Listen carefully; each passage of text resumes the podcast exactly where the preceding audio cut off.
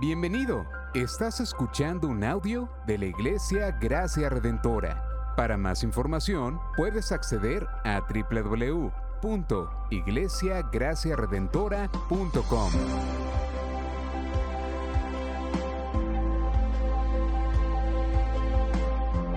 En la exposición de la palabra, el pastor Xavier Torrado.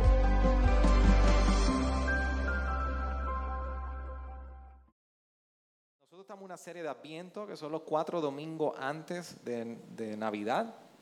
Y en el calendario de la iglesia se le llama Adviento.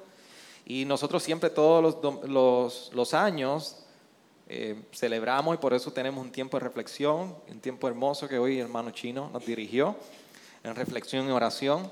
Por eso cada vela representa un domingo y el próximo domingo deben estar encendidas las cuatro, si es que nos duran. Y es un recordatorio y un tiempo de reflexión.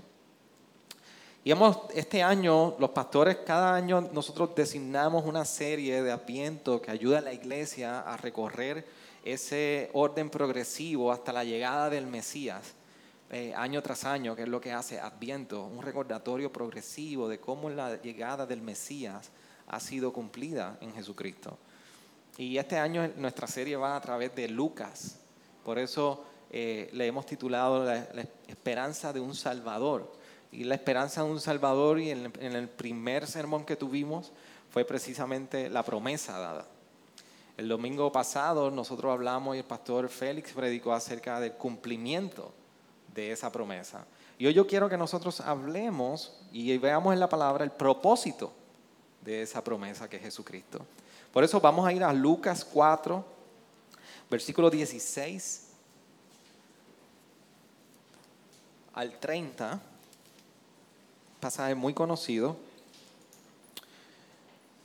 como recordatorio de lo que estamos haciendo y delante de quién estamos en su palabra. Le voy a pedir que estemos en pie. Y leemos del capítulo 4 de Lucas, verso 16 al 30. Dice así la palabra del Señor. Llegó a Nazaret donde se había criado y según su costumbre entró en la sinagoga el día de reposo y se levantó a leer. Le dieron el libro del profeta Isaías y abriendo el libro halló el lugar donde estaba escrito, el Espíritu del Señor está sobre mí, porque me ha ungido para, para anunciar el Evangelio a los pobres, me ha enviado para proclamar libertad a los cautivos y la recuperación de la vista a los ciegos, para poner en libertad a los oprimidos, para proclamar el año favorable del Señor. Cerrando el libro, lo devolvió al asistente y se sentó y los ojos estaban los y los ojos de todos en la sinagoga estaban fijos en él. Y él comenzó a decirles, hoy se ha cumplido esta escritura que habéis oído. Y todos hablaban bien de él y se maravillaban de las palabras llenas de gracia que salían de su boca y decían, ¿no es este el hijo de José? De José? Entonces él les dijo, sin duda, me citaréis este refrán. Médico, cúrate a ti mismo. Esto es todo lo que oímos que se ha hecho en Capernaum. Hazlo también aquí en tu tierra. Y dijo, en verdad os digo que ningún profeta es bien recibido en su propia tierra.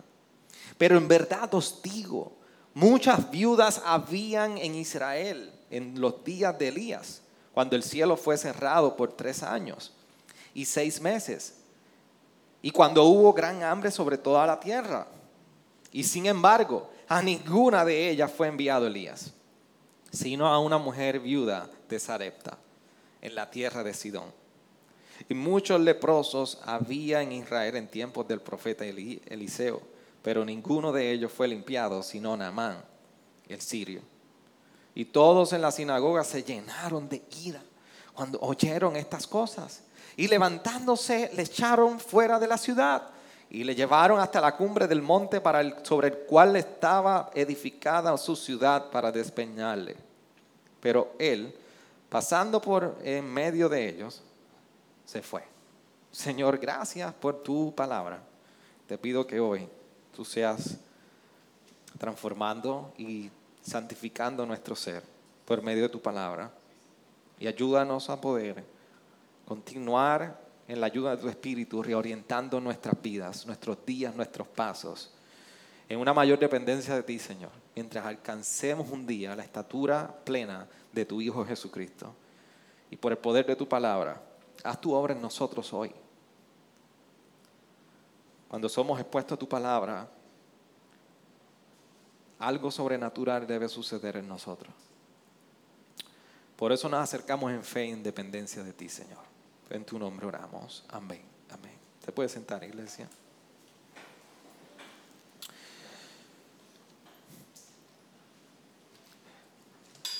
A mí por lo menos me ha sucedido, no sé si ustedes, que me he podido encontrar en algún momento, en alguna situación, en alguna etapa de la vida, um, o en algún lugar, que tú puedas decir, ¿qué yo hago aquí?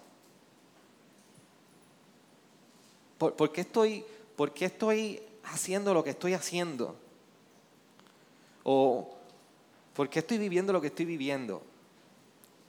Y, no estoy hablando necesariamente de, nosotros cuestionar o preguntar procesos difíciles. Estoy hablando de que llega un momento en nuestra realidad y nuestra existencia diaria que tú dices, ¿por qué yo estoy haciendo esto? Ah, y sucede muy, muy similar a cuando usted está conduciendo y va de camino a un lugar y alguien lo llama por teléfono y usted está hablando por teléfono y usted llegó al lugar y usted no sabe cómo. O usted va en el camino y su pensamiento va divagando tan profundo en algún punto de una situación, cualquier situación, y usted llegó al sitio y usted no se acuerda cómo, cómo usted se paró en la luz.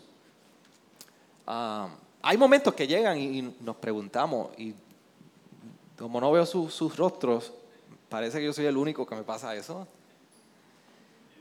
Pero le ha pasado, usted se ha preguntado, ¿qué yo hago haciendo lo que estoy haciendo? ¿Por qué llega esto? ¿Le ha pasado? ¿Ya? ¿Por qué estoy aquí? ¿Por qué hago lo que hago? ¿Por qué estoy pensando así? Sin embargo, ¿cuántas veces posiblemente nos acercamos y nos encontramos en cuanto a nuestra fe cristiana de igual manera? ¿Por qué creo lo que creo? ¿Por qué, estoy viviendo de la manera que estoy viviendo? Yo espero que no se pregunte, ¿por qué estoy en la iglesia que estoy? Posiblemente en alguna consejería conmigo usted se pregunte eso. ¿Por qué estoy en esta iglesia? ¿Quién me habrá mandado a meterme aquí? Pero ¿por qué creo lo que creo? ¿Por, qué necesito confiar en Jesús en este momento? Pero cuando nosotros nos colocamos en cuanto a la fe cristiana en una posición como esa, de no poder comprender la razón por la cual Jesús se hizo real, habitó entre nosotros, murió en nuestro lugar, tomó nuestro lugar, resucitó y su obra salvadora, no poder comprender esta razón nos puede colocar en una posición donde carecemos de total esperanza. Y yo les voy a explicar por qué. Y cuando nosotros nos acercamos a épocas como esta, sabemos que ese síntoma está ocurriendo en nosotros porque podemos comenzar a preguntarnos, ¿por qué debo celebrar la Navidad? ¿Por qué debo celebrar este tiempo de Adviento? ¿Por qué debo celebrar esta época? ¿Por qué debo regocijarme? ¿Por qué debo tener gozo en mi vida? ¿Por qué debo, debo llegar al lugar de congregarme domingo tras domingo como un día como hoy con gozo?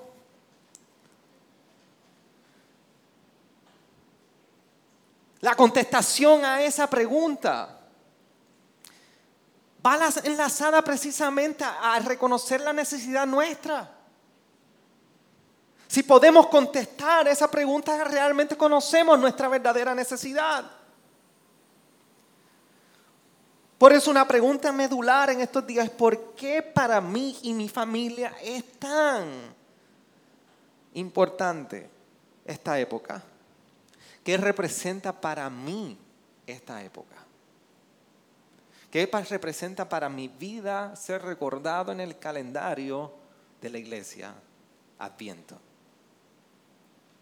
Y precisamente en el capítulo 4 estos versos que hemos dado lectura, Lucas nos recuerda el propósito de Jesús. ¿Para qué realmente vino? Y eso trae mucho sentido a la respuesta de la pregunta de por qué celebrar una época como esta. Y para nosotros como creyentes, la iglesia, es tan fácil celebrar esta época como la celebra todo el mundo que no tiene al Evangelio de centro. Y si usted piensa que no, mire las rutinas navideñas de usted. Esa época nos compramos ropa. El que puede comprarse ropa se rompa ropa para Nochebuena o día de Navidad, para despedida de año. Esa época nosotros no nos regalamos. Pero ¿cuántas de nuestras rutinas navideñas están enmarcadas en la realidad de una obra salvadora? No estoy diciendo que está mal. ahora mismo el regalo que usted tiene para su pastor, no lo guarde, usted lo da. No se lo reserve. El tembleque que usted vaya a hacer en estos meses, usted tráigalo para el pastor, Joelly, no, perdón. No lo guarde, son rutinas buenas, son rutinas de la gracia común de Dios para nuestra vida. Pero la realidad es, todo eso todo eso es secundario a nosotros comprender que hay una esperanza de un Salvador y hay un propósito en ello que se ve hoy para nosotros. Y aquí vemos a Jesús haciendo una entrada sin igual, muy peculiar. Y si usted sabe y ha seguido el libro de, Lucas y los evangelios, en este momento que, que Lucas está describiendo la llegada de Jesús a la sinagoga, o más bien que estuvo de media tour en la sinagoga, leyendo las escrituras, enseñando. Lucas presenta esto precisamente luego de su periodo de afirmación por el mismo Dios, cuando Dios es llevado al desierto y lo sostiene. Así que pasa la prueba y el ministerio de Jesús prácticamente comienza. Y allí comienza Jesús a enseñar y a hacer obras en Capernaum, a hacer milagros. De ahí es que viene y llegamos al versículo 16. Así que cuando él llega a Nazaret, todos los que estaban en las sinagogas de Nazaret ya se habían enterado de quién era este Jesús. Y no había redes sociales, no había Facebook, no había Instagram para tirarte la foto con el, con el, milagro y con el cojo, con el leproso que sanó. No había ningún mensajería de texto, no había ni siquiera Viper, no había nada. Pero la voz se regó de que este hombre llamado Jesús estaba haciendo cosas maravillosas en Capernaum. Estaba sanando a los enfermos, enseñaba con autoridad. Por lo tanto, llega a la sinagoga y una de las costumbres que ocurría es que si llegaba un maestro a la sinagoga, se le daba los rollos para que diera lectura y enseñara. Y esto es lo que ocurre cuando Jesús llega a la sinagoga en Nazaret. Ya todos sabían que era un maestro, le dan la escritura. Pero Jesús utiliza los rollos, coge el rollo del profeta Isaías y déme decirle que coge todo un, un rollo donde no está dividido como tenemos la escritura hoy. Así que no están los capítulos divididos. Pero si usted ah, estuvo pendiente a la serie del profeta Isaías cuando nosotros la dimos este año y culminamos este año, es un libro largo. Así que Jesús conocía la escritura lo suficiente como para ir y buscar en todo el rollo del profeta Isaías, particularmente y específicamente la parte y la sección del profeta Isaías en el área en el capítulo 61, los primeros tres versos. Jesús conocía la escritura, lo buscó y lo leyó. ¿Y qué fue lo que leyó? Pues si usted busca el profeta Isaías, versículo 1, dice, el Espíritu del Señor está sobre mí, porque me ha ungido para anunciar el Evangelio a los pobres, me ha enviado para proclamar libertad a los cautivos y la recuperación de la vista a los ciegos, para poner en libertad a los oprimidos, para proclamar el año favorable del Señor. Y ese último verso que dice para proclamar el año favorable del Señor es una cita de una cita de una cita. Porque ese texto corresponde a Levítico 25, versículo 10. Pero Isaías, mucho antes de la llegada de Jesús, lo citó y lo colocó en su libro como profeta.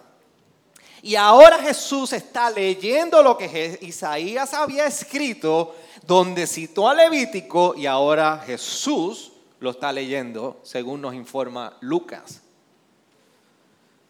Y esto es sumamente importante, porque la pregunta es, ¿por qué Jesús lee esta porción? ¿Por qué no leyó otra porción? Jesús nos describe, nos dice en el versículo 21 por qué él leyó esa escritura. Y el versículo 21 dice, y comenzó a decirles, hoy se ha cumplido esta escritura que habéis oído.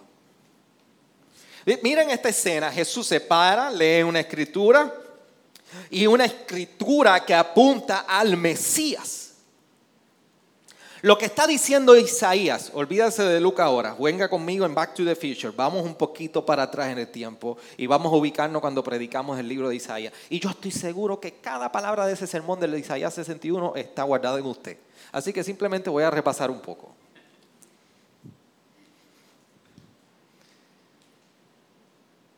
La condición del pueblo de Isaías, usted la conoce muy bien. Era un pueblo que se había alejado de Dios, y era un pueblo que Isaías estaba anunciando juicio contra él. Y a este pueblo, a pesar del juicio que venía por medio de las naciones enemigas y alrededores de, del pueblo de Judá, aún así Dios usa a Isaías para recordarle que hay esperanza. Y vemos que gran parte de este libro va enfocado en, en mencionar y hacer referencia a la imagen de un siervo sufriente, que en ocasiones representaba el sufrimiento de Israel, pero en ocasiones representaba la figura de un siervo que vendría a tomar el lugar del pueblo de Israel. Y en esta narrativa que nosotros vemos en el libro del profeta Isaías, se anuncia que un día llegaría un ungido y que ese momento sería el jubileo de los jubileos. ¿Por qué yo digo esto? Porque ese verso que Isaías utiliza haciendo referencia a Levítico 25, este es el año favorable del Señor. Es en Levítico un periodo en el Antiguo Testamento donde en el quincuagésimo año, me salió bien de lo mucho que lo practiqué, quincuagésimo año del pueblo de Israel. El número 50, el año 50, era el año del jubileo. Así que no se deje engañar por todas las actividades que escuchamos, el jubileo y jubileo y jubileo en la iglesia. Eso no es jubileo. El jubileo era un periodo en el año 50 y lo que representaba el jubileo era un periodo de amnistía y no es la del CRIM, no es la de Hacienda, ni la del autoexpreso. Era la amnistía de que todos los que estaban esclavos ahora eran libres. Era un periodo de amnistía que ahora donde el que había perdido la tierra por un mal negocio, deuda o whatever que fuera, ahora esa tierra le era devuelta. Era un periodo donde se anunciaba que todo deudor era libre de compromiso financiero. Todo esclavo era libre. Y toda propiedad que había sido perdida era recuperada. Entonces, Isaías está diciendo en un futuro, o más bien, en un momento próximo, Israel, a pesar de su juicio, experimentaría el jubileo de los jubileos. El máximo jubileo, el último de todos. Sería un año donde el que está esclavo sería libre, el que perdió tierra sería devuelta y el que tiene deuda le sería perdonada. Así que Isaías, Dios por medio del profeta Isaías, anuncia esto como algo que sucederá en el futuro. Pasa el tiempo y llega Jesús. Y Jesús ahora lo tenemos ahí, en la sinagoga, con, los, con todos los asistentes con los mismos ojos que usted me tienen, fijos en Él. y preguntándose lo mismo que usted se está preguntando. ¿Y este qué va a decir ahora? Y allí está Jesús y la gente fijándose en él. Y parece que la gente no había entendido muy bien lo que Jesús estaba diciendo, porque usted lee esa escritura y todos los que estaban sentados entendían perfectamente, eso es una profecía y ese habla del Mesías, ¿qué va a decir este? Y allí está de Jesús y como se quedan mirando donde él, comenzó a decirle, hoy se ha cumplido esta escritura.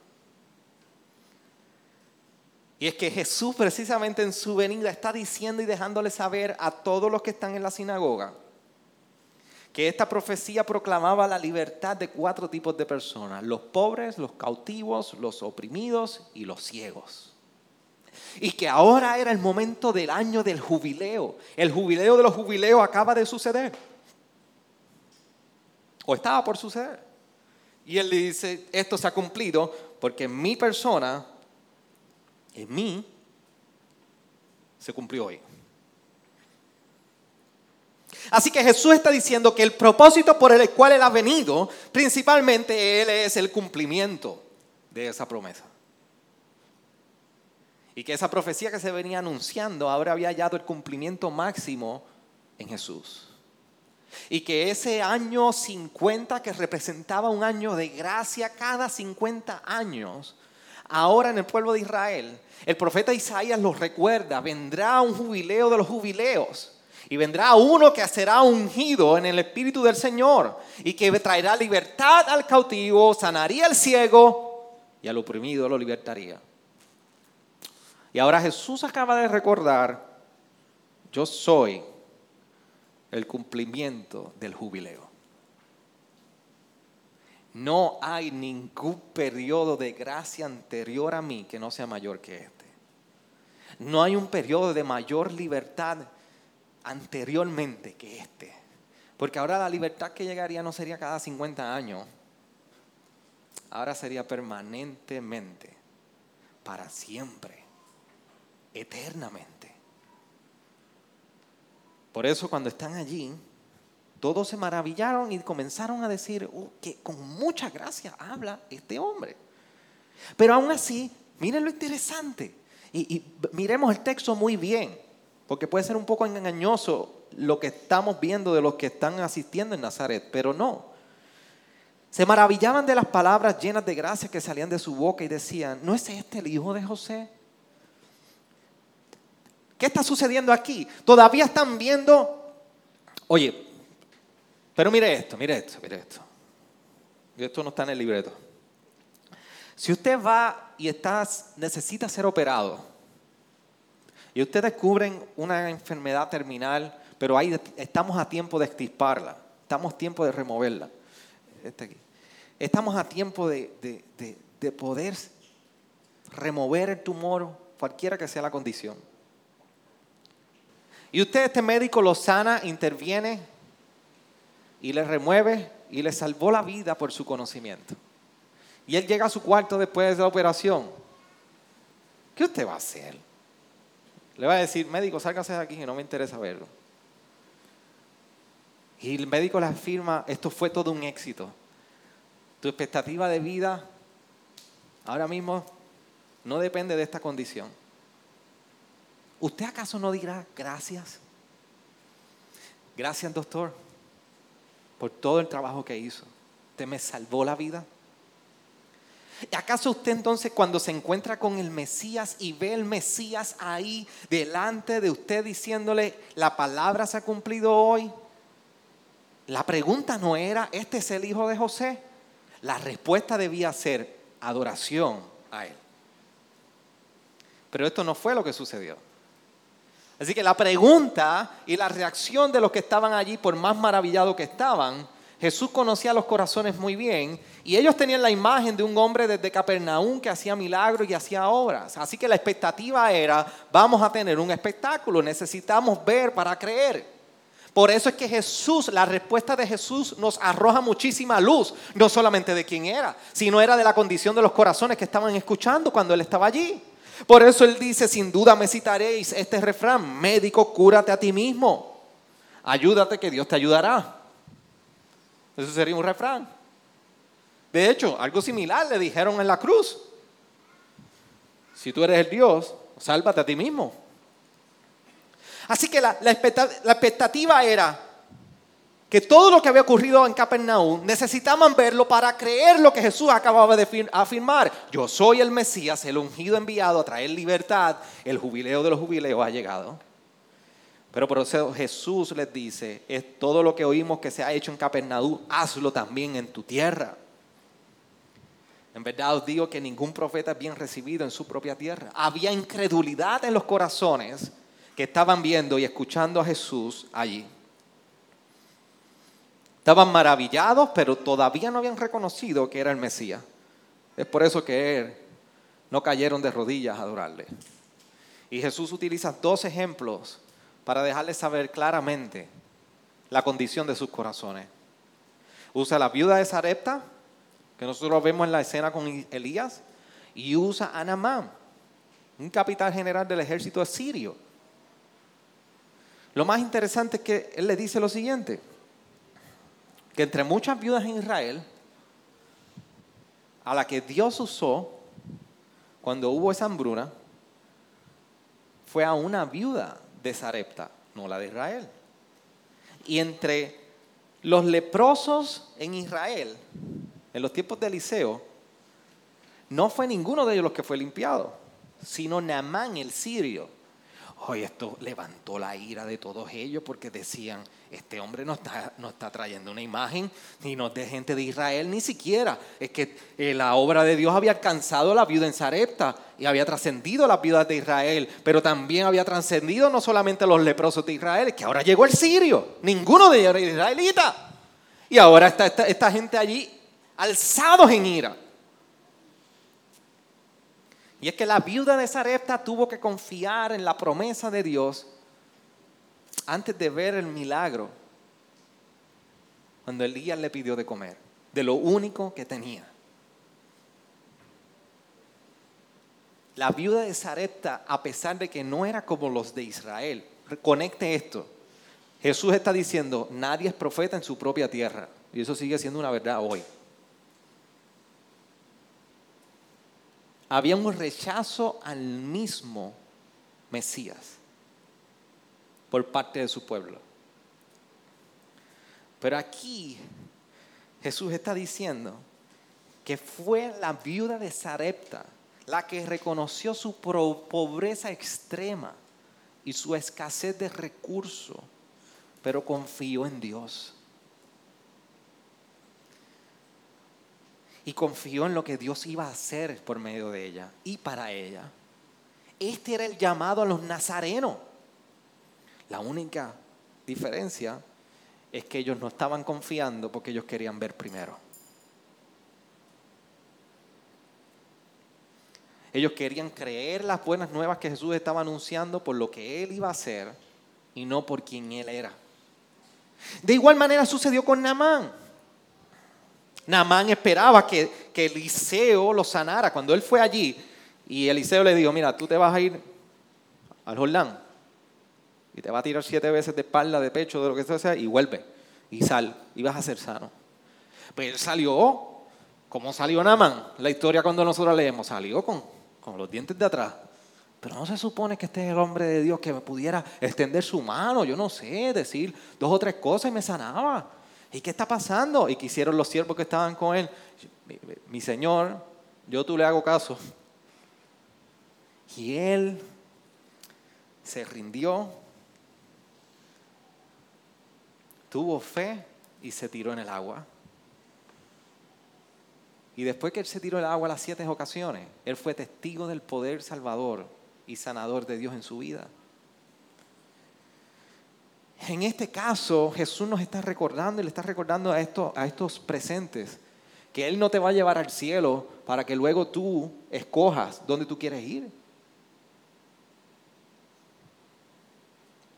Dios no te lleva al cielo y va y te dice, escoge dónde tú quieres ir. Al contrario, igual que la viuda y Él está prometiendo aquí, en esta declaración que Él hace, a creer en Cristo y Él va a traer salvación.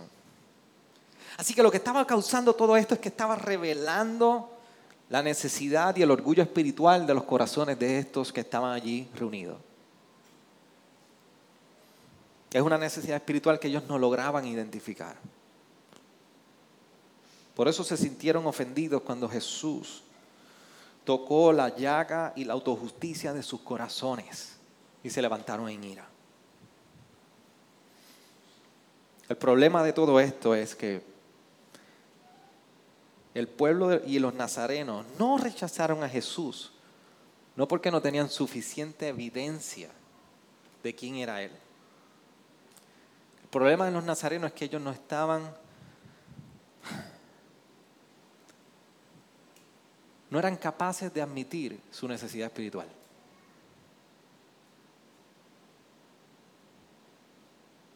Esa fue la razón por la cual rechazaron a Jesús.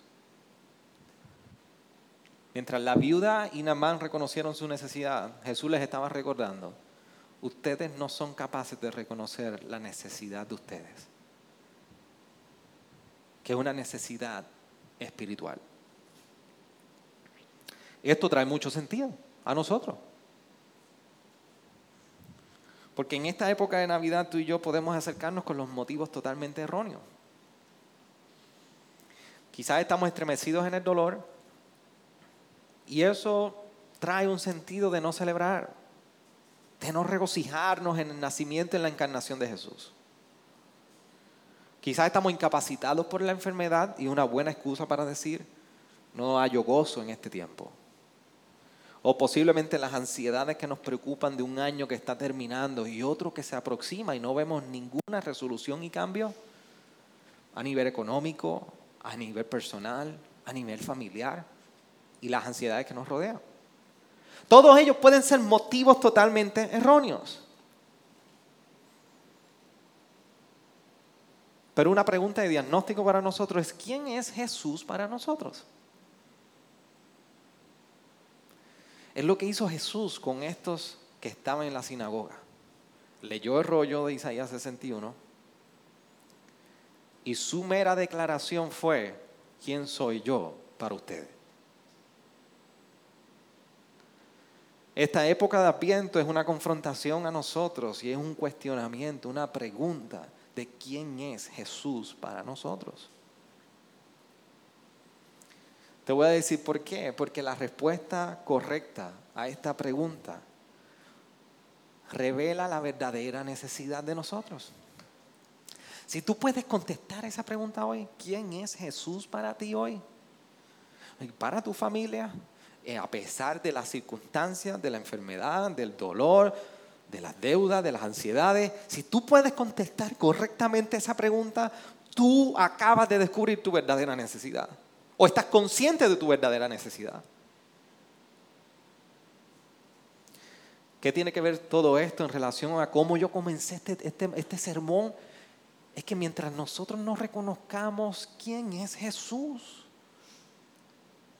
basado en nuestra necesidad primordial y eterna espiritual, tú no vas a encontrar satisfacción ni en Navidad ni en un momento dado. Por eso Apiento, Navidad es un recordatorio de nuestra respuesta a Jesús por nuestra verdadera necesidad. Es saber que en nuestra necesidad de orgullo espiritual y en nuestra necesidad de un Salvador, en Él nosotros somos libres. En Él podemos vivir enfermos, con ansiedades, con preocupaciones, con problemas, pero libres.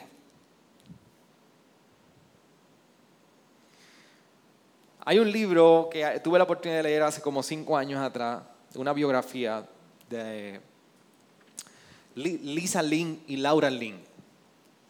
Se llama Somewhere Inside. Y este libro habla, es una, una biografía del periodo que precisamente Laura Lynn es llevada al cautiverio en Corea del Norte.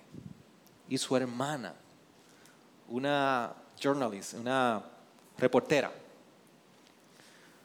aboga por la libertad de ella mientras está en el periodo de Bill Clinton como presidente. Y esto de un libro relatando toda la experiencia y la tensión que viven Hasta que en un momento Laura escribe lo siguiente en su libro. Dice, al final del pasillo, cuando están logrando su libertad, ella está describiendo su libertad. Al final del pasillo dos puertas se abrieron y a 10 pies de distancia se encontraba el presidente Clinton. No sé si era la manera en que el cuarto estaba iluminado o mi sobrecogido estado de mente, pero sentí que el presidente estaba envuelto en un rayo de luz. Y el punto aquí no es el presidente, ni si tenía luz o no. Es que estamos viendo la descripción de una mujer que estaba siendo liberada de uno de los tratos más crueles en cautiverio. Y el presidente había viajado todo el globo para llegar a Corea del Norte y sacarla en libertad. Y esa es la descripción de una mujer que experimenta la libertad. En 2016, nosotros nos enteramos de un caso que trasciende el en 1997, el asesinato de Glorimar Pérez. Y en el 2016, por una prueba de ADN, creo que fueron tres o cuatro, fueron excarcelados porque fueron inocentes. Y si usted logra escuchar el testimonio de esos hombres mientras eran entrevistados. Una y otra vez, las palabras que salían de ellos era libertad. Libertad.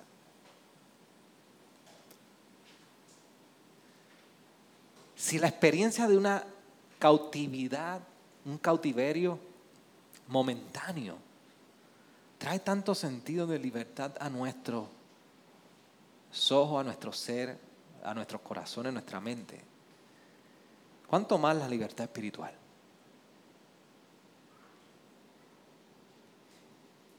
Jesús sanó enfermo, hizo milagros, pero fue muy enfático en que la razón de su ministerio era que él debía anunciar las buenas nuevas del reino de Dios para que para lo cual él fue enviado. Eso nos describe a nosotros más adelante en el verso 43.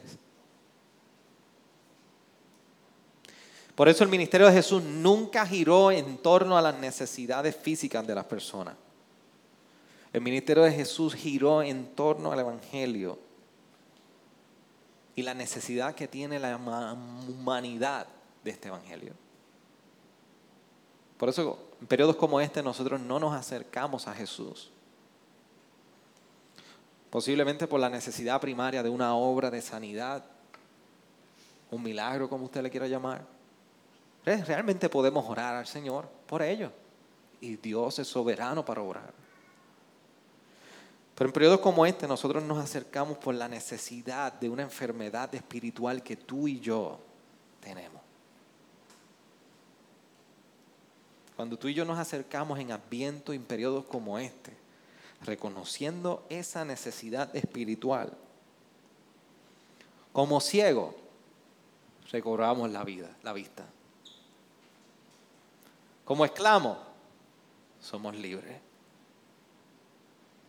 Y como pobres, hemos encontrado el mayor, la mayor riqueza que solamente Jesús puede dar.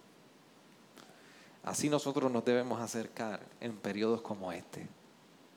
¿Qué tal si me ayuda a orar en este momento? Señor, nos acercamos en esta tarde ya,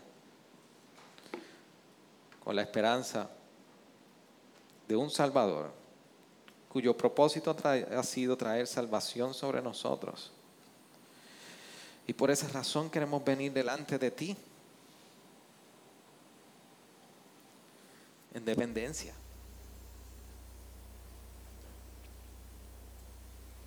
ayúdanos en este tiempo, aquí mientras las fiestas, ah, las actividades, la buena comida y todo lo que representa tu bondad para con nosotros, se ha recordado que hay una prioridad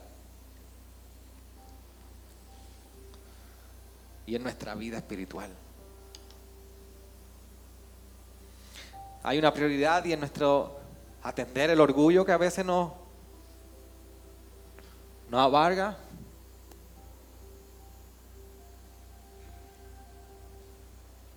Necesitamos de ti, Señor. Y hoy somos recordados que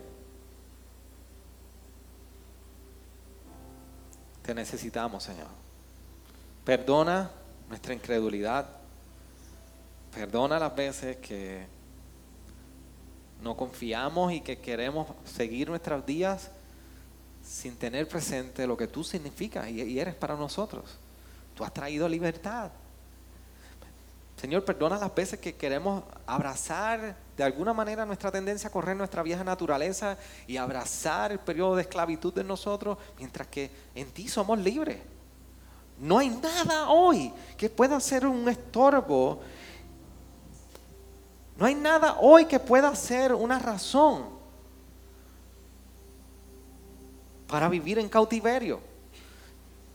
La muerte de tu hijo ha sido suficiente para traer libertad.